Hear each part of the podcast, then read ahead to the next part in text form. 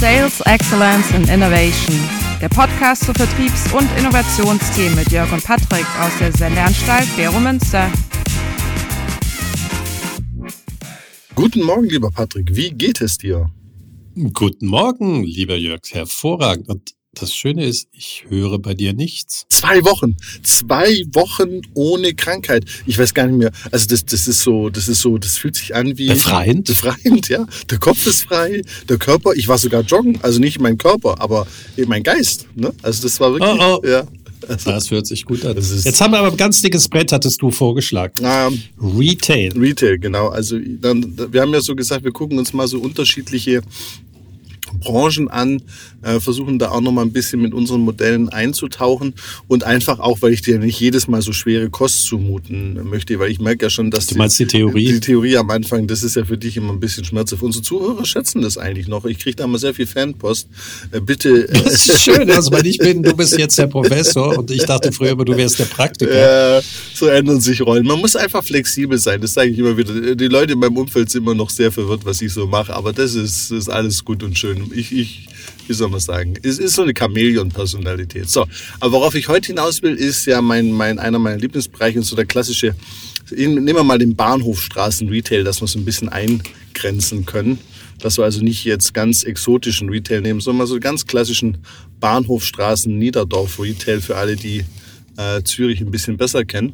Und für mich ist ja der Einstieg immer der, ähm, die, die große Frage, äh, welchen Nutzen stiften wir für unseren Kunden und dann gehe ich mal hin. Und das kann man jetzt ja sagen, das gibt's ja bald nicht mehr. Ich gehe so in Jelmoli rein am Samstag. Ja, es, es, sieht noch ganz nett aus, ansprechend. Es regnet ein bisschen auf der Bahnhofstraße. Ich will einfach mal ein bisschen irgendwo unterstehen und laufe da so rein. Und dann kommt so ein netter junger Mann oder junge Frau auf mich zu und fragt, kann ich Ihnen helfen? Und da stellt sich mir, wenn ich jetzt auf deine äh, Canvas immer wieder schaue, welchen Nutzen stiftet diese Frage? Äh, ja, du weißt, ich habe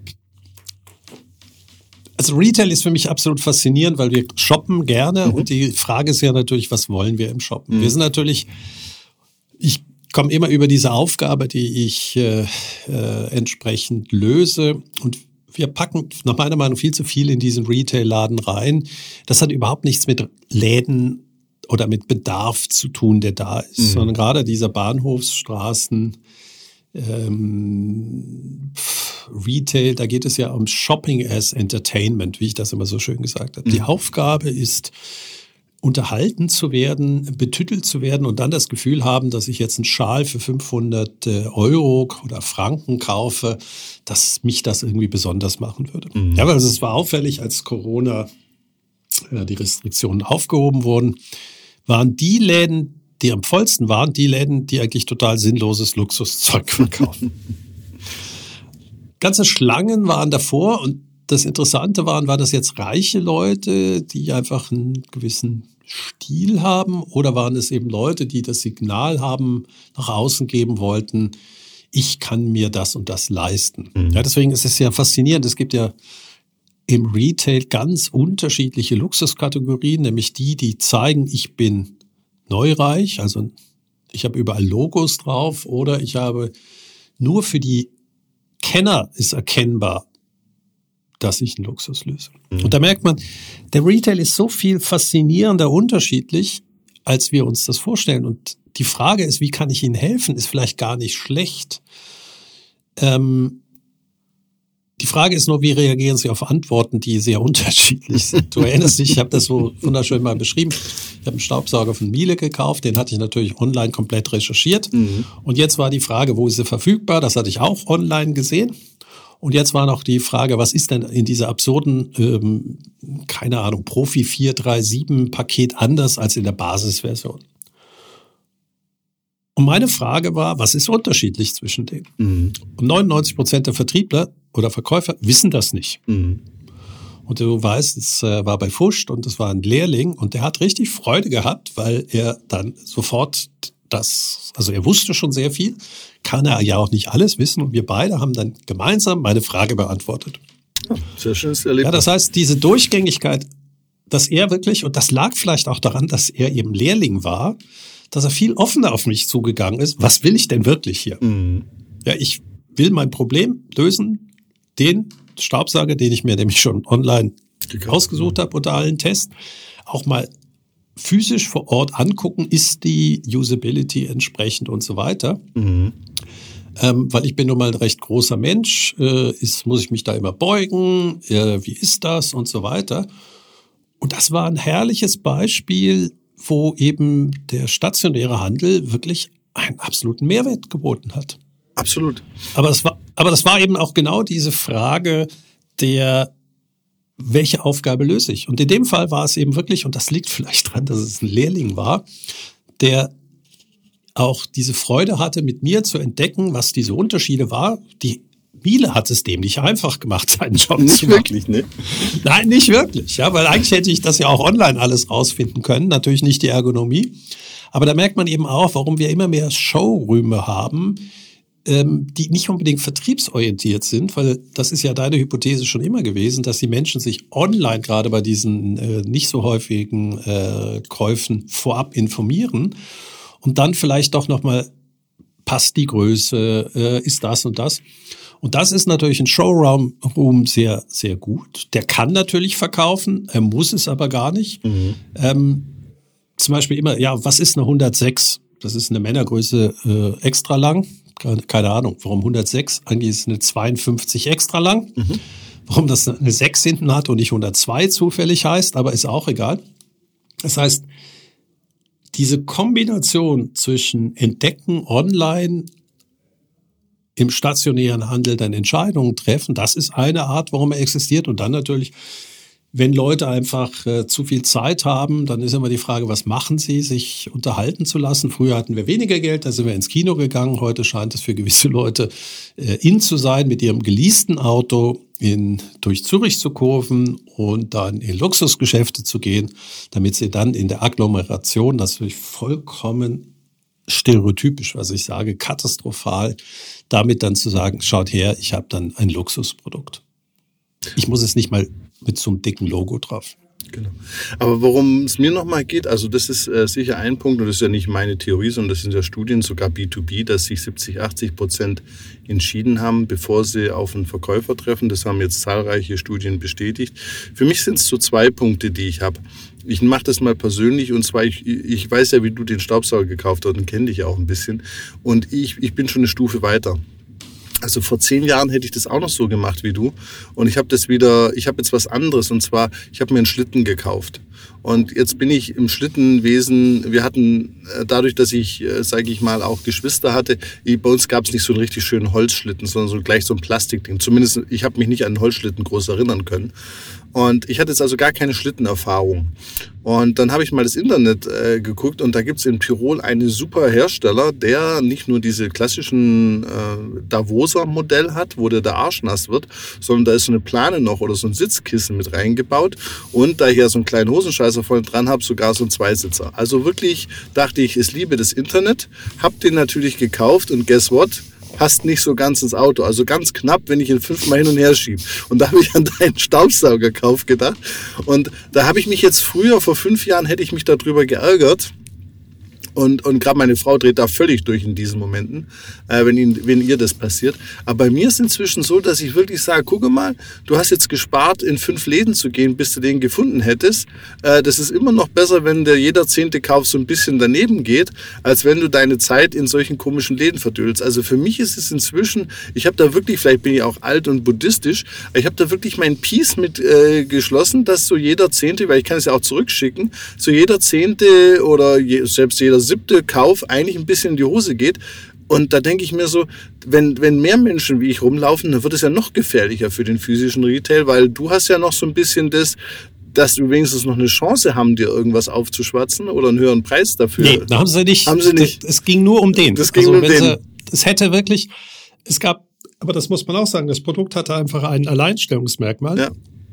Die, du kannst ihn hinstellen. Ja, ein Dyson hat den Motor oben. Mhm. Ja. Das heißt, du kannst ihn nur an die Wand lehnen. Ja. Und Miele hat das alte Prinzip, dass der Schwerpunkt unten ist und du kannst ihn einfach äh, hinstellen. Gut. Und ähm, das fand ich. Äh, und das habe ich natürlich auch über Videos gelernt. Ja. ja, aber du merkst auch, ich hatte nicht mehr, also meine Aufmerksamkeitsspanne war auch nicht sehr hoch im Vertrieb. Ja. Ähm, genauso wie bei dir. Äh, ja, ich hätte ihn auch online gekauft, aber eben die Webseiten waren alle so, dass ich nicht das gefunden habe, was ich brauche. Absolut. Und das ist eben auch die Kunst. Also ich habe jetzt das Thema, ich fahre nun mal sehr gerne Skitouren. Mhm. Und das Thema ist, ich brauche einen winddichten, recht gut isolierten, aber nicht zu dicken Handschuh, der eben genau in der Innenhand Leder hat. Und ich hatte einen wunderbaren Handschuh, der hat jetzt wahrscheinlich acht Jahre gehalten und ich wollte exakt den nachbestellen. Mhm. War total froh, dass bei Galaxus auf dem Bild er exakt so aussah. Und dann war interessant, dann ist die Frage ja, in meinem abgelatschten Handschuh war natürlich keine Größe mehr drin. Dann gehst du auf Snowlife, die Webseite, und dort gibt es so eine Maßtabelle. Also scheinbar sind die, äh, haben immer die gleichen Größen über Jahre. Ich so, geil, habe mich nachgemessen, passte. Hab auf Galaxus den dann gefunden, Bild passte alles, nur es kamen andere Handschuhe als, als sie dort hatten. Und das ist natürlich genau das Problem mit dem Onlinehandel, dass sie gar nicht mehr das Wissen über alle Produkte auch in ihre Produktbeschreibung abbilden können. Das ist so. Also jetzt rödelt gerade Galaxus durch die Gegend, äh, weil sie merken, oh Gott, gerade, und das ist gerade im Kleidungsbereich ein Riesenproblem, diese unglaublichen Variantenvielfalten, die auch online gar nicht mehr im Griff bekommen ist. Und Drehfrequenz. Und da fragst du dich eben, Retail hat eben auch sehr viel mit dem Produktmanagement der Hersteller zu tun. Muss es immer mehr Varianten geben oder wenige, die klar beschreibbar sind? Aber eben, das ist dieser Bereich, den wir beide gerne ansprechen, macht mein Leben einfacher, weil ich ein Produkt suche, was mein Bedürfnis entspricht und nicht Shopping as Entertainment. Genau.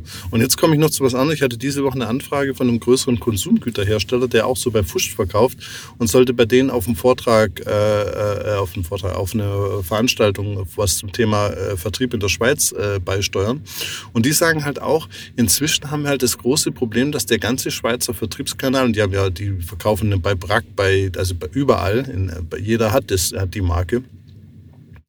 Und die haben natürlich schon auch das Problem, dass sie sagen, guck mal, es geht nur noch um Preispromotions. Also wir müssen fast immer wieder neue Produkte bringen, weil der Handel, der ist so schlecht aufgestellt, der hat keine Kundendaten, der weiß gar nicht, wie er die Kunden berät und, und, und. Der ist selber so stark unter Druck, weil die unterschiedlichen Händler haben jetzt alle über die letzten 10, 15 Jahren Kosten runtergefahren. Der Euro, äh, Eurotourismus, da kamen ja viele Einflussfaktoren, also zwischen E-Commerce, Eurotourismus, teilweise auch die Leute wollen in manchen Kategorien nicht mehr so viel ausgeben. Da gibt's ja viele Schläge auf den Handel. Und er hat ja nur mit Kosteneinsparungen im Geschäftsmodell äh, darauf geantwortet und so ein bisschen schöneres Shop-Design und so, ich sag mal, angemalt und Geld gespart. Und und die sagen halt, wir haben ein Riesenproblem, dass das, was du beschreibst, zwar auch sie nicht so toll finden, dass da ständig ein neues Produkt raus muss, aber sie sagen, wir haben ständig Preispromotions, die, die machen uns das sonst alles total kaputt. Also das ist übelst, mit denen zu verhandeln, es ist übelst, irgendwo eine nachhaltige Strategie zu definieren. Und das sei ja, die, die meisten gehen jetzt in so eine D2C-Welt über und sagen, können wir nicht irgendwie am Handel vorbei. Also das ist, was ich halt auf der anderen Seite bei den Herstellern erlebe. Äh, du hast natürlich vollkommen recht mit diesen Promotions. Äh, besonders wenn du dann eben äh, siehst online, dass man sowas wie Toppreise hat, ja. die täglich dir sagen, wo es am preiswertesten zu kaufen ist. Genau. Ähm, damit hast du natürlich dein Produkt kaputt gemacht und trotzdem sieht man bei gewissen Produkten, wie äh, diesen sehr starken Brand haben, dass es kontinuierlich wenig ab runtergehen muss, bis der nächste rauskommt. Das ist ja, ein Apple-Produkt hat nun mal äh, den Vorteil, dass ist, ja, natürlich ist das substituierbar. Und gewisse Android-Handys sind äh, technisch viel weiter in der Kamera und wie sie alle heißen. Aber du hast ein Login. Mhm. Und ja, dann sinkt der Preis eben, bis die nächste Generation im September wieder rauskommt. Aber alles ziemlich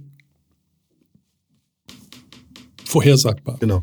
Also, aber man merkt eben auch, die sind eben nicht mehr nur noch im Hardware-Verkauf, sondern sie haben Services drumherum gemacht. Sie haben Login in ihre Kunden gemacht. Und das ist eher die Frage, ist das ein Vertriebsthema, wo dieses Unternehmen ein Problem hat oder sie sind eben austauschbar und haben sich auf diesen Handel eingelassen, der immer wieder die nächste Promotion macht. Ja. Ich finde es sehr interessant, dass eben zum Beispiel Digitech ähm, oder Galaxus, bisher hatte ich deshalb auch sehr gute Erfahrungen, weil immer das Produkt, was ich auch wollte, kam. Aber jetzt haben die ja expandiert in immer mehr Kategorien, wo sie eigentlich keine Ahnung von haben. Mhm. Und die Frage ist, ob da wirklich der Preis entscheidend ist. Also jetzt habe ich irgendwie wieder einen Türgriff. Ähm, der erste war falsche Farbe, weil sie auf ihrer Webseite nicht angeben konnten, ob als Aluminium Silber ist oder die goldene Variante. Der passt wenigstens auf meine Türe. Okay. Aber war die falsche Farbe. Jetzt habe ich noch mal einen bestellt. Jetzt ist er in der richtigen Farbe, hat aber leider äh, einen zu langen Vierkant da drin. Und du denkst so, wollt ihr wirklich solche Produkte verkaufen? wo ihr überhaupt keine Fähigkeit habt, die zu beschreiben? Oder soll ich jetzt äh, zum Spezialisten online gehen und ich werde nie offline kaufen? Ähm, weil der ist sowieso nie vorrätig, sondern wenn, dann würde ich zum ähm, Schlüsseldienst gehen und was der machen würde, er übersetzt das, was ich ihm zeige, in eine Suchanfrage bei irgendeinem professionellen Job, den er mir dann liefert. Mhm. Ja, und da merkt man eben, es gibt diese Güter, die man eigentlich nicht braucht, äh, das ist dann so, man wird verführt zum Kaufen. Und wenn es dann nur noch Verführung ist, dann ist es Shopping as Entertainment. Ja, da ist ja die Bahnhofstraße voll von. Und dann gibt's den Markt, der rational ist, nämlich ich habe ein Bedürfnis und sogar ganz genaue Bedürfnisse, Größe, Türformen und die Variantenvielfalt ist da. Und dann ist es eben, zeige mir, wie ich zu diesem Produkt komme. Mhm. Ja, also Known Item Search versus Unknown Item Search. Mhm. Ja, ich weiß exakt, da brauche ich eine ganz andere Bef Bef Kategorisierung versus eben mehr. Und ich finde Apple eigentlich spannend und jetzt sind wir eigentlich schon wieder weg vom Retail, aber man kann einfach Produkte nicht unter, vom, vom Retail-Kanal trennen. Apple hat zwar auch jetzt immer mehr Variantenvielfalt. Mhm. Ja, es gibt das iPhone, das iPhone Max, das iPhone Pro dann wieder in sechs verschiedenen Farben. Aber wenn du es dir wirst du dieses typisch, wir wissen nicht mehr, wie wir das Produkt differenzieren, also machen wir mehr Farben. Aber sie fangen nicht an, im Katalog dir alle Farben zu zeigen, sondern sagen dir erstmal, okay, willst du jetzt ein iPhone Max haben? Drei Varianten, eben Max, blablabla. Dann suchst du es dir aus, dann kommt die nächste Frage, ja, wie viel Speicher brauchst du? Ah, ich will so viel Speicher. Und dann kommt erst die Farbfrage, mhm. ja. Ähm, und ich werde nicht totgeschlagen, weil more choice ist dieses The Paradox of Choice, hatten wir ja schon mal. Mhm. Die Menschen sind überfordert ab einer gewissen Anzahl. Und das ist genau die Frage, welche Aufgabe hat der Retail für mich? Und da bleibe ich dabei, die Value Proposition. Heute ist es eben für alle alles. Und das passt nicht. Oder dann gibt's so äh, Männerkleidung, wie gesagt, zehn Jahre kaufe ich jetzt die gleichen Hemden. Die Hemden sind natürlich immer anders. Mhm. Aber der Schnitt ist gleich. Und wenn ich dicker werde, weiß ich einfach, dass ich dann, das ist auch sehr nett, dass ich von extra slim mhm. auf Slim wechseln kann, obwohl ich mich jetzt nicht als Slim mehr bezeichnen würde, aber es ist einfach sehr schmeichelnd und wenn du fett bist, kannst du normal kaufen. Gut. Also, das haben wir auch verstanden. Aber ich möchte nochmal auf zwei Punkte hinaus und du hast es schon angeschaut, oder drei Punkte eigentlich. Also, man kann natürlich erstmal sagen, im Schweizer Retail, die müssen alle geschult werden im Verkauf. Also, diese geschlossenen Fragen, also, das, das ist schon sehr, sehr schlimm. Also, da, da, da fehlt einfach auf der, auf der Fläche ähm, Vertriebskompetenz und zwar brutal. Also so kannst du, wenn du, egal in welchen Shop du reinläufst, die Verkäufer sind einfach nicht State of the Art. Aber da, da möchte ich heute mal gar nicht drauf. Aber das ist, das zeigt sich halt, Vertrieb muss man auch können. Was mich so spannend finde, ist der Weg eigentlich, den der Schweizer Retail eingegangen hat und nicht nur der Schweizer, sondern äh, weltweit. Und du hast es ja schon angesprochen, dieses Edu Entertainment äh, das, oder Entertainment Shopping, das ja so in die Richtung auch geht mit dem Thema Customer Experience, dem Erlebnis und so. Und das haben ja alle versucht äh, und versuchen es immer noch. Moment, Moment, aber Erlebnis ist sehr Unterschied. Ja. Also ich kann in den Shop gehen, das ist äh, mein berühmter Schlüsselmacher. Mhm. Da gehst du rein und das Erlebnis ist da sitzt ein Mensch, der jeden Schlüsseltyp, den du ihm in die Hand drückst, auf die Sekunde sofort identifizieren kann. Und zwei Minuten später läufst du mit dem Schlüssel raus. Mhm. Keine Ahnung, ob der gut, preiswert oder sonst was ist. Er ist genial. Das mhm. Customer-Erlebnis ist, aber da will ich Job jetzt, was solved. Genau, aber da möchte so, ich jetzt, dann, wenn eben Experience nur noch in Richtung, ich habe keine Differenzierung mehr, sondern es geht um die Kaffeequalität, mhm. dann wird's schwierig. Genau, und da möchte ich jetzt raus. Und deshalb jetzt an dich ähm, die Frage, und die Antwort in dem Fall ist 42.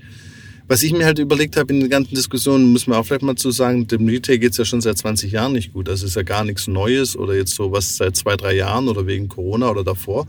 Das ist ja wirklich jetzt ein langer, langer, langer schleichender Prozess. Was mich so fasziniert, ist das Thema Ertragsquellen. Also wenn ich jetzt auch wieder auf dein Framework draufschaue, sage ich ja auch, okay, klar, Differenzierung. Aber eigentlich muss man sich doch auch mal überlegen, wenn ich im Kerngeschäft so einen starken Wettbewerb habe und auch immer über den E-Commerce klage, kann ich mir doch auch überlegen, ob ich nicht auch weitere Ertragsquellen erschließen kann. Oder ist das völlig abwegig? Das ist ja genau diese Idee, was wir schon lange über digitale Produkte äh, gesagt haben. Ähm, wir müssen wir unbedingt Dienstleistungen noch mehr extra verkaufen, die dann unter After Sales fallen? Mhm. Oder bieten wir eben die Kernaufgabe, die der Kunde eigentlich lösen wollte, noch mit Services drumherum an. Mhm. Und das ist natürlich immer schwierig. Will ich zu jedem Lieferanten wirklich eine Beziehung haben? Ja, mhm. zu Miele, Staubsaugern, nein, mhm. will ich nicht, brauche ich nicht. Und trotzdem, wenn Sie mir einen Mehrwert geben, indem ich mich bei Ihnen registrieren kann und Sie mir wirklich Tipps geben, mhm. beim Staubsauger ist jetzt etwas schwieriger, äh, dann ist es nicht möglich. Aber jetzt zum Beispiel, äh, du weißt, ich liebe B2B-Geschäft, ähm, die Wartung kalkulierbar mache. Mhm. Oder ähm, Waschmaschinenmanagement in einem Mietshaus übernehmen. Mhm. Äh, durch den Retail, also selbst im B2B-Bereich für die Profimaschinen, kannst du heute über den Netto-Shop extrem preiswert kaufen. Mhm. Aber jetzt über die Lebensdauer von zehn Jahren ist der Einkaufswert eigentlich nur eine Komponente. Und wo sie heute Geld verdienen, ist eben über die Wartung.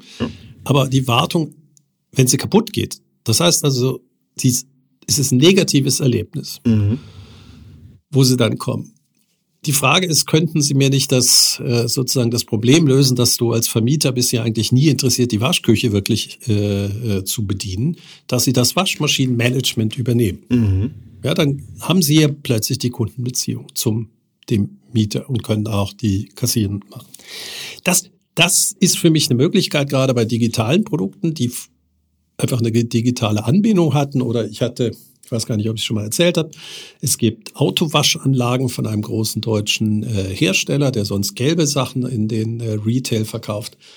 Und in Norwegen fragen die Kundinnen und Kunden danach, also sprich die Tankstellenhersteller, ob nicht auch das Payment von der Waschstraße übernommen werden kann. Mhm. Also da geht es nicht darum, nur dass das Auto sauber ist, sondern dass es auch schon bezahlt ist. Mhm.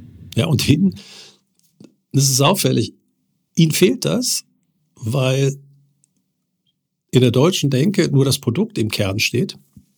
Aber sie könnten eigentlich kontinuierliche Umsätze machen indem sie Payments machen. Aber plötzlich, das ist natürlich nicht ihr Kernthema. Aber es gibt heute in Norwegen scheinbar die Möglichkeit, dass du an der Tankstelle vorbeigehst, dein Kennzeichen oder Kontrollschild auf Schweizer Hochdeutsch, das Kontrollschild als Identifikator benutzt wird, um nachher das Waschen auf deinen Waschaccount über die Kreditkarte abzurechnen. Okay. Ja, ähm, du kannst auch freigeben, ja, jeder, der mit dem Auto vorfährt und dieses äh, Kontrollschild hat, darf auch kostenlos, also nicht kostenlos, sondern darf auf meinen Kredit tanken. Mhm. Die haben da ganz relativ wenig Probleme mit, wenn eben wieder eine Aufgabe für den Kunden gelöst ist, die nicht im Kern ist. Der Mensch möchte ein sauberes Auto haben, aber nicht jetzt aufwendig dann noch vielleicht reingehen und bezahlen und irgendwie noch eine weitere Kreditkarte haben oder so eine, so eine Karte, sondern er möchte reinfahren, sauberes Auto haben, rausfahren. Gut. Ja, aber wenn man, mach mein Leben einfach. Genau, wenn man das jetzt mal auf den Retail übertragen, nehmen wir mal das Fusch-Beispiel. Die Frage ist ja, wie kann sich so ein Fusch differenzieren? Ne? Also ich meine es gar nicht böse, aber wenn du da reinläufst, die Lagerhalle, wo du da einkaufst, ist jetzt so bedingt bespaßbar. Noch weniger Personal muss ja Angst haben, dass die Leute den Laden leer klauen. Also ich glaube, noch weniger wird es dann gefährlich, gerade bei der äh, Staubsaugerabteilung. Das heißt ja, die Frage ist ja schon, warum kommen die nicht auf mehr Differenzierungsideen? Weil gut geht's denen ja nicht. Also, und das sind ja eine Heerschar von Firmen. Also, es ist ja wirklich eine riesen Anzahl von Firmen, denen es ja nicht finanziell gut geht. Wenn man sich mal das Coop Mikroreich anschaut, also alles, was Non-Food ist, ist ja meist tiefrot. Also, das ist ja, äh, der Fachhändler, die Fachhändler. So genau. Also, denen geht's ja richtig, richtig schlecht. Und da frage ich mich dann immer, warum kommt da keine Differenzierung und neue Ertragsquellen? Also Beispiel ist ja, dass ich sage zum Beispiel so Einkaufslisten oder bei Fusch, dass ich meine ganzen Elektrosachen da äh, reingeben kann und der zeigt mir, was es Neues gibt oder Updates drauf machen oder irgendwelche Services, die zumindest einem gewissen Teil der Kunden einen Mehrwert bieten. Aber du kannst nicht einfach sagen, ich mache die, ich verkaufe, ich, ich bete oder stecke einen Kopf ins Sand und lasse die Läden nochmal 20 Jahre so weiterlaufen. Das wird ja nicht funktionieren. Also ich bin ja immer ein schlechter Berater, weil ich ja sage, ich weiß auch nicht, wie die Differenzierung stattfinden kann. Deswegen gehen wir ja durch einen Prozess durch und gucken, was sind so ungelöste Aufgaben. Ja. Aber ja, das ist genau der Punkt. Äh, so wird es nicht weiter existieren. Die Fachmärkte, besonders es gibt dann irgendwelche ausländischen Großen, die das einfach deutlich besser, professioneller machen. Ja. Ähm, ich meine, Decathlon von aus Frankreich, äh, ja, da kann eine Sport XX oder wie auch immer sie heute heißt, ähm, überhaupt nicht mitmischen. Die haben so ein Einkaufsvolumen, dass sie eine ganze Produktentwicklungsabteilung haben, die die Sachen direkt in China herstellen und einfach, weil sie es können, zur Hälfte des Preises anbieten. Mhm. Ja, weil die haben auch noch gleich durchgängige Produktion. Ähm, das kann, da ist einfach die Mikro viel zu klein für. Genau. Und der Decathlon kann eben ins Produkt gehen und wenn du die Marke bei vielen Herstellern äh, eben wegnimmst, dann, ja, bei On haben wir es ja gerade gesehen. On hat es eigentlich geschafft, ein Differenziator zu sein. Aber die Herstellkosten eines Turnschuhs auf der höchsten Qualität sind 20 Franken. Und der Handel verkauft es für 200. Und jetzt ist genau die Frage, wo ist die Marge? Und Decathlon hat sich eben entschieden, okay, mein, mein Schuh stelle ich für, sagen wir mal, 15 her verzichte auf das ganze Branding, den ganzen Marke Roger Federer und so weiter, habe meine eigenen Shops und verkaufe es für 80. Mhm. Da bleiben aber genau die 70 bei mir. Mhm. Ist natürlich das Schreckensgespenst für alle, die eben die On-Schuhe für 200 verkaufen. Mhm. Weil die verdienen bei Weitem nicht so viel. Also man kann an einem 80 Franken Turnschuh viel mehr verdienen, wenn man ihn selber die ganzen Zwischenhändler ausgeschaltet hat. Äh, das ist schon hart. Ja, vor allem, ja. ich habe das bei mir gemerkt. Wir hatten einen Besuch über Weihnachten äh, für Skifahren, für einen kleinen Jungen, sieben Jahre alt. Und das Zeug kam dann auch noch schnell. Also ich bin immer so bei Decathlon so, weiß ich nicht, ob ich das unterstützen will. Aber vor dem Hintergrund, dass der junge Mensch wahrscheinlich erstmal so schnell nicht mehr Ski fährt und ich jetzt auch nicht so viele Siebenjährige im Umfeld kenne, die die Skianzüge dann übernehmen können, dachte ich, auch nicht zu viel. Und ich saß da bei Decathlon und dachte mir, und dann dachte ich, hatte ich auch Angst um den armen Bub, weil es war ja auch ein bisschen kälter so um Weihnachten rum, dass der dann Nö, auf der Piste, dass der Piste verfriert. Aber das, das Zeug ist gut. Also das, also was ja, ist gut, aber es funktioniert, sagen wir es mal so. Ich finde das jetzt schön, dass du sagst, gerade ein Siebenjähriger, äh, du kannst entweder billig kaufen und musst es nicht weiterverkaufen, sondern was mich zum Beispiel wundert, ist, dass gewisse Brands nicht selber in den Art Second-Hand hineingehen. Genau dass sie die Ware äh, nicht wieder aufarbeiten ähm, und dann wieder weiter äh, verwenden. Gewisse gibt es. Ähm, zum Beispiel, ich finde es grandios, dass äh, Transa äh, jetzt eine riesen Reparaturwerkstatt hat. Mhm. Und ganz häufig ist die Reparatur fast so teuer wie das Neukaufen. Aber eben bei gewissen Kleidungsstücken ist neu nicht immer besser. Mhm. Ja, also gerade wenn die Marken ja andauernd wieder was ändern, ähm, ich bin eben recht viel auf Skitouren und da muss ich sehr genau wissen, wie eine Jacke auf was reagiert. Du sagst das Frieren, bei mir ist es eben das abgestimmt zwischen beim Hochlaufen schwitzen, eben doch nicht schwitzen, weil Schweiß ist die größte äh, Gefahr, dass man nachher eben friert oder sogar erfriert. Ja, das heißt, dieses Schichtenprinzip, und ich habe wirklich eine Mammutjacke, äh, die ist wahrscheinlich 15 Jahre alt, unglaubliche Qualität. Ich habe versucht, sie nachzukaufen. Ähm, leider hatten sie das Modell geändert und das hat nicht die gleichen Eigenschaften. Mhm. Und jetzt laufe ich lieber mit meiner 15 Jahre alten Jacke, weil bei der weiß ich exakt, wie die funktioniert. Ähm, ja, wenn, die würde ich auch noch reparieren lassen. Der Stoff ist wirklich gut. Klar, ich habe auch so einen kleinen Fehlkauf gemacht. Ich habe nämlich dann die Jacke, wie du auch, ich habe einfach mal eingegeben, wie sie früher hieß. Dann gibt's die immer noch, aber die Eigenschaften haben sich geändert. Mhm. Ich bin mir eben nicht sicher, ob wir nicht die richtigen, ob wir überhaupt die richtigen Diskussionspartner sind, weil es gibt ja natürlich einen riesen Umsatz mit Leuten, die eigentlich die Produkte überhaupt nicht brauchen, beziehungsweise ähm, ja eben dieses Shopping as Entertainment machen. Ich finde das pervers, weil das ist natürlich auch ressourcentechnisch ein Albtraum. Aber bevor wir, wissen heute, dass kurz, das, das ist gar nicht mein Problem. Da bin ich ja bei dir. Aber das Thema ist, die, die machen das ja aber halt eben online. Aber so der klassische Retail kriegt ja immer weniger von dem Kuchen ab. Darum geht's mir ja. Also die Frage bin ich absolut bei dir. Aber bevor wir jetzt das, das Fass aufmachen, kann man diskutieren, möchte ich. Aber da geht's mit, da müssen wir mal einen Podcast zu Konsumgewohnheiten und wo das Ganze auch so strategisch hinsteuert mit unserem Planeten. Da bin ich absolut bei dir. Aber worauf, worauf ich fasziniert finde, die versuchen jetzt seit 15 Jahren dieses Shopping-Entertainment auf der Fläche und es funktioniert so super, super begrenzt. Also am besten noch in Shopping-Malls, die so abgeschlossen sind und da sind wir wieder bei Kaffee und Spielecke und solche Sachen. Ne? Also eben das Faszinierende für gewisse Produkte funktioniert es. Mhm.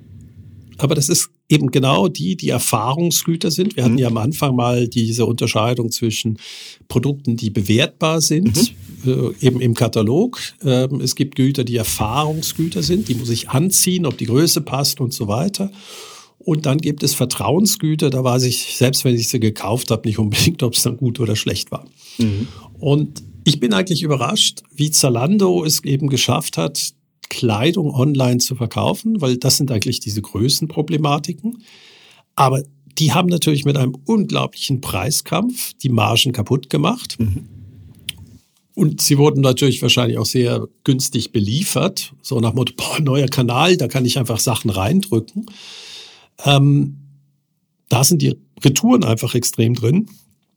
Und was du berechtigt gesagt hast, wir sollten das ausschließen. Ja, aber Kleider wird heute gekauft, ohne je getragen zu werden. Ja, riesig. Und zwar 30 Prozent. Also das ist irre, irre viel. Ja, noch viel mehr, glaube ich. Also es ist absurd, äh, wie viel Neuware äh, gleich wieder weitergegeben wird. Und da, da, das kann ich nicht beurteilen. Also wenn mich einer fragen würde, äh, soll ich eine App bauen fürs Online-Shopping, wie Zalando das macht? Und man weiß, die Leute shoppen sich in Schulden. Pay later heißt das heute. Früher hat man das mal Schulden genannt. Ähm, und man weiß einfach, dass man da Produkte hinschickt, die nie gekauft, äh, nie gebraucht werden. Äh, wie das von den Nutz, also über Mittag, anstatt sich mit seinem Gespänli auf der anderen Seite vom Mittagstisch zu unterhalten, surft man in der App und kauft irgendwelche Sachen, die man nicht braucht. Wenn das die Zukunft des Retails sein soll, dann stelle ich mir immer die Frage über die Zukunft der Menschheit. Und zu Recht, und da kann man auch drüber. Aber jetzt nochmal, wieder nochmal einen Schritt zurück. Wie oder warum kommen die da nicht raus? Weil ist es dann eine Sache, dass dann die Kompetenzen in den Firmen so schon so gering sind? Also ich habe mir zum Beispiel mal ein, fangen wir mal an einer Sache an. Und zwar, ich habe ja mal eine Studie gemacht ähm, zum Thema ähm, Digitalisierung ähm, des persönlichen Verkaufs. Und die Frage ist ja immer die, warum logge ich mich nicht ein, wenn ich in den Laden gehe? Also warum sind wir der Meinung, dass wenn ich einen Laden betrete, ich mich da nicht einloggen sollte? Oh, da kommt sofort Datenschutz, aber es ist eben wieder die Frage, was habe ich davon? Der Datenschutz ist ja gar kein Problem, weil du musst, du wirst ja nicht gezwungen. Und du kannst ja auch sagen, ich will, ich gehe nicht in den Laden. Also ich kann ja sagen, als Eigentümer, du kommst hier nur zur Tür rein, wenn du dich einloggst und mach ein großes Schild hin. Wenn du dich nicht einloggst, habe ich da völlig okay, dann bist du nicht mein Kunde. Also das ist ja eine. Das ist negativ formuliert, aber du kannst das eben, und deswegen ist es schön mit diesem Einloggen. Alle reden mit Begeisterung über den Supermarkt, wo du reingehst. Ja und Kontakt. ohne Anstehen dich inspirieren lassen kannst und einfach wieder rausgehst. Genau. Ja, wer hat's erfunden? Amazon. Genau. Ist mein, und du stehst da fassungslos vor. Rewe macht das in Deutschland äh, erstaunlich gut. Ähm, ist heute natürlich relativ teuer noch, aber das ist eben einer dieser Shopping Experience, weil was möchte ich eben vor Ort sehen, mich inspirieren lassen, Ware ausprobieren ich kann auch äh, online bestellen, aber da sehe ich nicht, wie die, äh, ob dann frische ähm, Tomaten gerade kommen, wirklich die nicht aus dem Gewächshaus kommen, sondern das erste Mal vielleicht aus dem Gewächshaus, aber eben doch noch paar äh, Sonnenstrahlen abbekommen haben. Ja, macht doch das einfacher, wofür das, der physische stationäre Handel einfach genial ist. Genau, aber Und ich glaube nicht, ehrlich gesagt, dass das was mit der Ausbildung zu tun hat, sondern es hat damit zu tun, dass alle immer das Gleiche machen. Mhm. Ja, warum muss ein Außenstehender wie Amazon das machen? Mhm. Ja, weil er außenstehend ist, ja. weil er keine Ahnung hat von dem Klassischen. Weil was wir haben, ist dieses Zero Gap Einstellungspolicy. Mhm. Wir stellen nur Leute ein, die es schon 100 Jahre gemacht haben und 20 Jahre alt sind und ja, keine Veränderung und wir optimieren das. Das hatten wir auch schon mal genügend, diese Horizont 1, 2, 3. Diese Angst, Dinge anders zu machen. Okay, also da bin ich absolut bei dir. Das sehe ich ja auch, wenn die Leute bei mir auch fragen, hast du einen Job, wenn die nicht genau zur gleichen Industrie und gerade im Retail, Ähm, da achtet man immer nur drauf, dass die Leute wirklich meistens sogar der gleichen Angebotskategorie kommen. Und da in der Schweiz kann es ja meist dann oftmals nur einen Wettbewerber geben. Aber wenn wir jetzt nochmal diesen... Du meinst, von der Coop gehen sie zur Mikro und umgekehrt. Genau. Und wenn man jetzt... Ja, und dann kommt Aldi mit einem neuen Geschäftsmodell. Boing. Genau. Aber wenn wir jetzt nochmal diesen Login besprechen. Ich habe das ja mal abgefragt und 70 Prozent der Leute würden dir ja, wenn sie reinlaufen, also wir reden jetzt nicht von Butter oder so, ne, wir reden jetzt immer so Bahnhofstraßenprodukte, wenn die da reinlaufen, würden die sogar ein, zwei Minuten kurz auf dem Tablet was angeben. Und ich verstehe nicht, wenn du, wenn ich jetzt mal persönlich, und du hast es, du hast ja vorhin Sache angesprochen, äh, ich habe ja meinen Schneider. Und ich habe auch so manche Restaurants auf der Welt, wo die Leute mich persönlich kennen. Und jetzt bin ich vielleicht ein bisschen ältertümlich, aber ich finde es noch nett, wenn man so bekannt ist, wenn die Leute wissen, was man für Weine mag. Auch bei meinem Schneider, du hast vorhin gesagt, wenn ich da reinlaufe und der mich dann auslacht und sage ich, ja, warum? Ja, du hast so im letzten Bestellung gesagt, dass das mit dem Bauch besser wird. Jetzt müssen wir es noch mal ein bisschen weiter. Also ich kriege da immer so... Er ist brutal, er ist der ehrlichste Mensch, weil er, er, der, du kannst es dort nicht verheimlichen. Genau, ja? genau. Also, also, er hilft dir, dass die anderen es nicht mitbekommen. Genau. Er weiß er, den Umfang. Er sieht das leider sofort, also da braucht man auch keine Waage, zumindest als Mann. Aber wenn ich mir das vorstelle, gerade auch bei meinem Schneider, ich finde es so schön, dass da alles von mir ist. Also die, die haben alles die letzten Jahre. Ich kaufe da schon seit fast acht Jahren meine Anzüge, meine, meine Hemden. Und ich finde es so ein schönes Einkaufserlebnis, weil eben alles da ist, die auch wissen, welche Schnitte ich mag, wie, welche Stoffe ich mag man sich auch immer wieder so ein, zwei Mal im Jahr trifft, auch so ein bisschen Smalltalk hat. Das mache ich natürlich nicht jetzt vielleicht beim Staubsaugerkauf bei mir, aber das ist prinzipiell finde ich das was Positives und das gibt mir doch auch einen Mehrwert, dass ich mich nicht immer erklären muss, weil das verstehe ich immer nicht, was die, was, wenn ich jetzt auch im aus der Verkaufsperspektive arbeite. Das eine ist ja mal die Zeit, also wenn ich den Menschen nicht kenne, muss ich ja als Verkäufer viel Zeit investieren. Da kannst du mich ja anscheißen, wenn nur jeder Zehnte was bei mir kauft. Da komme ich ja vielleicht nach einem Monat zu der Idee, ich frage die gar nicht mehr so viel und kümmere mich um die, weil es so viel Arbeit gibt und nichts rauskommt. Aber wenn ich mir vorstelle, auch aus Kundensicht, was wirklich für mich auch ein bisschen schwierig ist, wenn ich jedes Mal erklären muss, also zum Beispiel früher, wenn ich so, ich gehe ja kaum mehr physisch einkaufen, aber früher, wenn ich so zwei, drei Läden, musste ich zwei, drei Mal erklären, was ich suche. Und das muss ich sagen, das hat mich neben dem Rumlaufen und dem Zeitverlust und Parkplatz und Hinfahren, was mich dann auch echt genervt hat, war das immer wieder erklären, wer ich bin. Also das ist, ich, das finde ich ja schön, dass du das nur das Erklären das Problem hast. Wenn ich in den Laden komme und er sagt, ach, schauen Sie, ich suche einen Anzug. Mhm. Ja, ich suche ja nicht einen Anzug, ich suche einen Anzug in meiner Größe. Ja. Und ich bin nur mal 1,96 groß. Ja. Das heißt, ich kann mich erklären, aber finde nichts. Ja. ja, das heißt, eigentlich müsste einer reinkommen und sagen, nee, bei Ihnen, hier gibt's nichts für Sie. Genau. Ja, aber verzweifelt wird irgendwie noch was gesagt. Oder ich, mein Lieblingsladen in Deutschland, äh, der war schon immer ein bisschen anders, keine Ahnung, wie es ihm geht. Das war Weingarten. Das war der einzige Laden, der nicht mehr Ware in Größen hatte, die ich mir nicht passten, sondern da gab es eine Etage in meiner Größe. Oh, okay. Genau, das ist ein Männerladen, kannst du dir vorstellen, ja. weil wir wollen ja Probleme lösen. Genau. Und der Laden ist deshalb schön, weil er alle Größen in einer Etage hat für dich. Mhm. Ja, und das war einfach, du, du, du greifst rein, da gibt's dann von 102 bis 110 irgendwo. Äh, ist natürlich immer diese Grenzgrößen sind dann so ein bisschen problematisch. Aber du wusstest eigentlich, ja, einmal ein bisschen kürzer, ein bisschen, ja, du hast einfach reingegriffen, passte. Ja. Und deswegen finde ich das jetzt äh, spannend, eben mit dem vorher sich anmelden, ähm, ja, damit eben auch das Richtige, dass ich das Richtige dann finde auf dem Weg. Ja, vor allem auch schneller. Also stell dir mal vor, du gehst jetzt. Nehmen ja, so oder schöner. Weißt du, also ich, also ich finde es auch super, mal Sachen auszuprobieren, vielleicht die mir nicht äh, stehen. Mhm. Aber weil sie in der Größe da sind, einfach mal gucken, was, wie sähe man denn mal aus, wenn man und so weiter. Mhm. Ja, und vielleicht kaufe ich ja oder ändere meinen Stil. Das wäre ja noch schlimmer oder noch schöner. Mhm. Aber genau dieses Verhältnis. Meine Frau ist eben auch relativ groß und die ist sehr gerne in einen Laden gegangen da war richtiger, leider ist die Firma Konkurs gegangen, weil eben auch das ein heikles Thema ist, obwohl sie viele Leute eine gute Zahlungsbereitschaft gehabt haben, aber ich kenne nicht genügend das Ertragsmodell. Dort hat die Verkäuferin sie eben erstmal taxiert. Man kannte sich, aber am Anfang war genau, okay, was brauchen Sie, was haben Sie für einen Stil? Und dann wurde wirklich wie ein Personal Shopper das Ganze gemacht. Mhm.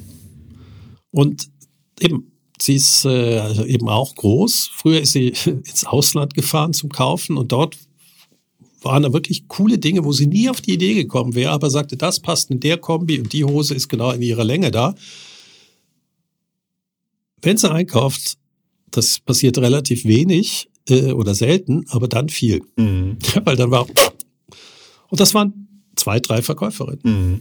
Ja, und die Frage ist eben, finde ich diese Person noch? Ähm, oder bin ich eben in diesem Mehr-Mehr-Verkaufen? Du hast die Butter erwähnt. Ja, oder die Digitalisierung. Also das, das kenne ich ja auch. Das ist ja so dieser klassische, weil die, die Menschen kündigen ja oder gehen. Das heißt, du hast ja, und immer weniger wollen ja auch den Job machen. Das heißt, du hast ja auch wie auf der Baustelle ein Fachkräfteproblem, auch in dem Bereich ein bisschen. Zumindest in der Loyalität auf jeden Fall. Und die Frage ist doch, wenn ich mich da einlogge und wieder ein Tablet habe und da kommt so die ganze, es hilft ja auch jemand, der vielleicht erst ein halbes Jahr oder Jahr dabei ist, einfach besser seinen Job zu machen. Das verstehe ich nicht, warum man hier jetzt, es gibt ja diesen Weg von Modissa, bevor sie dann an die Wand gefahren sind, so halb, oder auch von Globus noch E-Commerce zu machen, wo ich immer sage, wie kommt man denn auf eine Geschäftsmodellanalyse auf die Idee, wenn ich schon auf der Fläche es nicht hinkriege, dann in den E-Commerce zu gehen, wo ich ganz andere Kompetenzen habe, wo ich ja immer jetzt auch das, zu spät bin wo mir ja auch, wenn ich auf der Fläche nicht funktioniere, da schon das Geld äh, zur Tür rausläuft. Ich muss ja auch in E-Commerce erstmal investieren. Ich verstehe, ich versuche immer zu verstehen, welcher Stratege oder der, der so über Kompetenzen und Markt-Based View und so so ein bisschen philosophiert, kommt auf die Idee, wenn ich im Kerngeschäft schon so nicht verkaufen kann, warum mache ich dann E-Commerce auf, anstatt zu sagen, hey, ich habe Kerngeschäft, ich muss doch überlegen, wie ich mein Kerngeschäft digitalisiere. Ja, aber das ist eben spannend. Ähm gute Retailer, die haben häufig eben einen E-Commerce-Shop weniger jetzt für Externe, Mhm. sondern da kann zum Beispiel eine Mitarbeiterin sehen, dass, sagen wir mal, äh, meine Frau kommt in den Laden und man merkt, ey, das passt super, aber die Hose müsste zwei Inch länger sein. Mhm. Dann geht sie schnell hin und sagt, oh, das ist in dem, entweder in einem Lager oder eben das Ladengeschäft ist schon das Lager. Mhm. Das heißt, ich kann gucken, ah, das ist in Genf gerade, äh, morgen ist das bei, äh, bei Ihnen zu Hause. Mhm. Ja, das ist ja immer die Frage, was ist E-Commerce? Ist es ein allein getrennter oder ist es eine Informationsplattform, wo auch meine eigenen Verkäufer äh, sehen, die in Echtzeit ein Lager? Ähm, wenn die Ladenfläche das Lager ist, kann eben auch spannend sein. Da musst du Achtung, nicht überall Achtung, das ist ja der Bräuninger Case. Also Bräuninger hat das gemacht. Äh, Das einzige Problem, was die hatten, die. Oh, die einzige äh, äh, Online-Kleidermarke, die ich in Deutschland benutze, weil die natürlich meine Jeans exakt auf der Größe haben, die ich brauche. Also haben wir auch da Werbung gemacht, also Bräuninger. Da wieder eine schöne Geschichte. nicht Werbung. Die haben meinen Job gelöst. Gut, also. Und Bräuninger natürlich auch, die haben Folgendes nicht beachtet, weil wie alt ist die durchschnittliche Verkäuferperson bei Bräuninger? Eher etwas älter und haben auch wieder Geld gespart auf kleinen Tablets, die dann doch für ältere Menschen aufgrund ohne Lesebrille etwas schwieriger zu bedienen ist. Das heißt, so ein typischer Bräuninger Verkäufer musste erstmal immer aus der Tasche seine Lesebrille hoch rausholen, damit er überhaupt das Tablet. Also Ja, aber das ist doch, aber das ist, sind da kann man lustige- jetzt nicht, Ja, lustige genau, da Anekdoten. würde ich jetzt nicht so böse Nein, sein. bin ich da auch nicht, jetzt nicht so böse sein. Aber das ist, Aber eben, das das ist nett, aber, aber lass mal ganz kurz diesen Bräuninger Fall. Ich Ja? bin letztens mit Freunden verabredet, mit denen ich zusammen meine Doktorarbeit geschrieben habe. Mhm. Steht der Christian vor mir und sagt, geile Jeans. Mhm. Ich so, äh, Christian, 55, fragst du mich jetzt Jeans? Ja, mit meiner Figur ist es so schwierig, so hm, was zu bekommen. Wo hast du denn deine Jeans her? Ist genau, was ich möchte. Da habe ich gesagt, Bräuninger. ja, also das heißt, es gibt scheinbar auch aber natürlich, das Volumen wird heute eben vielleicht mit Leuten gemacht, die äh, ja eigentlich das Zeug gar nicht brauchen. Aber dann gibt es eben auch eine Zahlungsbereitschaft. Also wenn ich einfach mein Problem löse. Und das ist eben vielleicht das Allerwichtigste, bevor ich mir irgendeine Idee mache, was ich mache, ist, warum mache ich etwas? Und dieses Warum sollte natürlich immer aus meiner Value Proposition abgeleitet sein. Nämlich, wer ist mein Kundensegment, welche Aufgabe löse ich? Und natürlich, das muss auch wachsen. Also wenn ich dann eben für die 80-Jährigen, die noch ähm, Pelzmäntel kaufe, äh, mich nur positioniere und für die eine Aufgabe löse, muss ich mir natürlich sagen, ist das Segment groß genug, dass ich auch noch existiere? Und wenn ich natürlich mich zum Beispiel auf dieses typische Herren, ähm, wir sind zu faul zum Einkaufen Segment konzentriere, dann muss ich mir natürlich im Marketing überlegen, wie erreiche ich die? Ähm, Aber da hilft natürlich, A, die Daten speichern, damit ich nicht dann mir noch überlegen muss, welche Jeans hatte ich denn damals Mhm. ähm, und so weiter. Das ist klassische Geschäftsmodellarbeit, wo ich mir dann eben überlege, ja, wenn ich dieses Positionierung habe, wir sagen, ja, das ist noch, wenn der Wettbewerbsanalyse zeigt, dass das ist relativ schlecht gelöst, wie kann ich daran gehen? Genau. Aber das ist doch aus meiner Sicht, weil ich habe ja dann ein Forschungsprojekt gemacht und bin ja sechs Jahre durch den Schweizer Retail mit der Idee, dass wir mit Logins und Kundendaten arbeiten und dann mit Tablets im Verkauf praktisch die Verkäufer befähigen. Und liegt ja vielleicht an mir, aber sechs Jahre lang hat mir jeder gesagt, das ist nicht die Idee, um dann zu beweisen in den letzten sechs Jahren, dass seine Firma pleite geht. Bach abgeht. Ja, das finde ich so, das finde ich so spannend. Also, dass da wirklich so wie Lemminge alle, also ich habe, es gibt ja viele, ich finde ja den Satz von dir schön, es dürfen ja auch Firmen bankrott gehen, aber dass man so Lemmingmäßig da so rumspringt in Das so einer ist alles Branche, das finde ich, also das war für mich fast, also es waren wirklich fast die letzten zehn Jahre sehr faszinierende Lebenserfahrung, muss ich sagen. Also ich habe ja, also ich bin ja nicht so wie du Experte für die praktische Seite, sondern ich denke mir Sachen aus. Und ich habe mir mal überlegt, was könnten wir einer Klasse von jungen Managerinnen und Managern als Aufgabe geben, wo sie Customer Insights für sammeln müssen. Und die Idee war eigentlich überhaupt nicht Customer Insights, sondern dass sie keine Hemmung haben, Themen anzusprechen, wo man erstmal sagt, so, uiuiuiui, da kann ich doch die Menschen nicht fragen zu. Ja, eben dein berühmter Fragebogen ausfüllen. Ja. Und ich bin auf die Idee damals gekommen, BHs. Also ich und BHs. Ja, also ich trage nun mal keinen. Und die Noch Idee war, nicht. das war ein großer äh, Versender aus Hamburg, äh, wo die jungen äh, Managerinnen und Manager herkamen. Und es war hochspannend. Am Anfang alle wurden rot, ich kann doch nicht fragen und so weiter. Da habe ich gesagt, darum, ihr müsst Empathie zeigen. Mhm. Und da habe ich gesagt, ja, macht Methodenvielfalt. Ja, geht doch einfach mal nach Hause und guckt mal in den Kleiderschrank eurer Freundin oder Frau, wie das so ist da. Während die Frauen, die jüngeren Managerinnen, alle sagten, ist ein Riesenproblem. Ist ein Riesenproblem, den passenden BH zu finden, weil Absolut. das ist eben kein Sexualorgan, was sie da äh, oder äh, Merkmal, was sie da vor sich auf der Brust tragen, sondern das haben die jeden Tag dabei. Und das ist eben, während wir immer die Frage haben, wie geht's uns zwischen den Beinen, in Anführungszeichen, das ist da, das ist äh, ein richtiges Thema. Und das ändert sich auch mit der Periode und so weiter, Und Empfindlichkeit und so Größe. weiter, genau. Und der Sport und so weiter und so fort. Und nachher hatten wir eine Customer Insights, die jüngste Teilnehmerin war 16, die befragt wurde. Und die älteste war 92. Und ich so, hallo, wie bist du an eine 92-Jährige gekommen? Da sagte der äh, Mann, ich habe meine Mutter gefragt, die ist Leiterin eines Altersheims. Okay. Und eigentlich wollte ich gar nicht wissen, wie das in Altersheimen ist. Aber dann die Mutter nur so, ey, du sprichst einer der größten Probleme an, die wir hier haben. Aber da redet eben keiner drüber. Ist natürlich unsexy. Ja. Und eine Studentin, ich habe sie geliebt, die hat in Piktogrammen die Figuren ihrer Interviewpartnerin dargestellt. Dick, dünn, Oberweite und so weiter. Und daraus haben sie ein anderes Retail-Konzept entwickelt. Nämlich der Laden als Entdeckung, welche Form mir passt. Und dann im Online entweder nachbestellen und so weiter. Es ist nachher nicht gemacht worden. In Schweden ist es ein Thema. Aber wahrscheinlich ist es ökonomisch heute sinnvoller für gewisse Läden, BHs zu verkaufen, die nicht passen. Weil nämlich die Haupterkenntnis war, dass wenn man in einen äh, Schrank guckt mit äh, BHs, äh, da liegen so 14 Stück im Durchschnitt, glaube ich, war damals die Zahl. Zwei bis drei sind total verwaschen. Dann gibt es so sechs, sieben, die sind so ein bisschen genutzt worden. Und dann gibt es die, die der Mann geschenkt hat, weil er glaubt, seine Frau müsse sowas.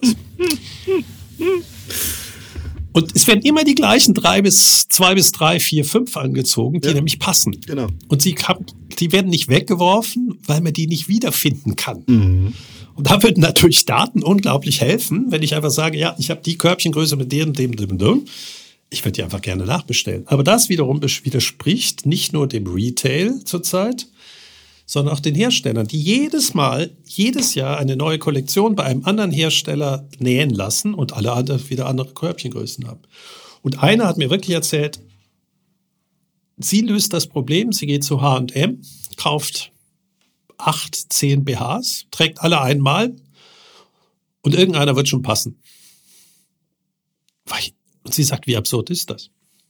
Ja, also äh, jetzt sind wir bewusst, dass aber ihr merkt, ich kann einfach nicht Shopping als Entertainment, sondern äh, Shopping für ein Urbedürfnis, Grundbedürfnis.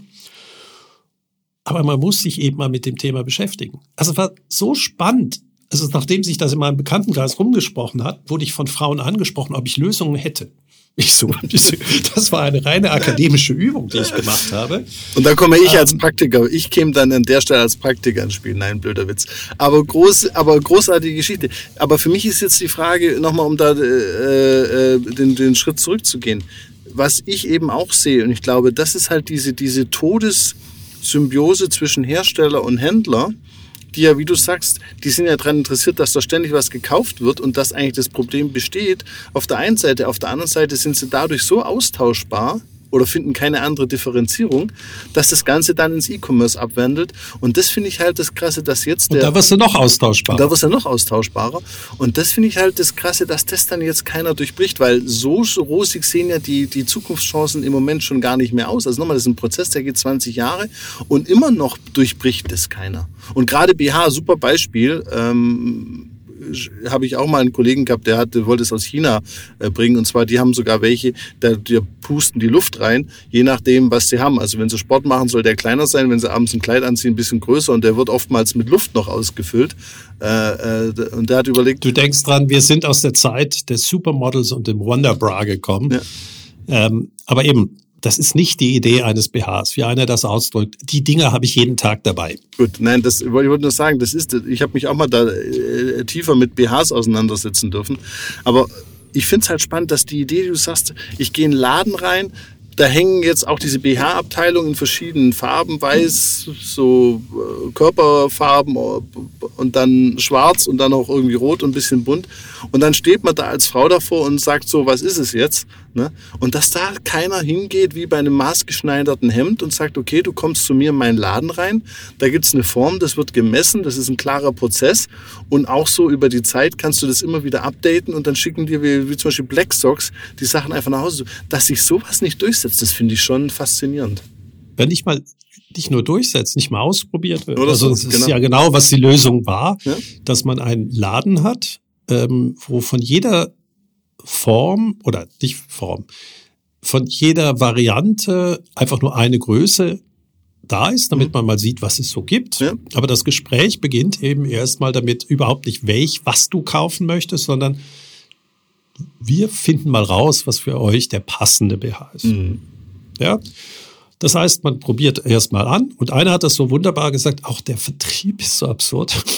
Sie hat dann mal den Jungs sie hat dann einen äh, Jungs, das ist immer gut, die waren alle 35 plus, hat sie gesagt, steh mal auf.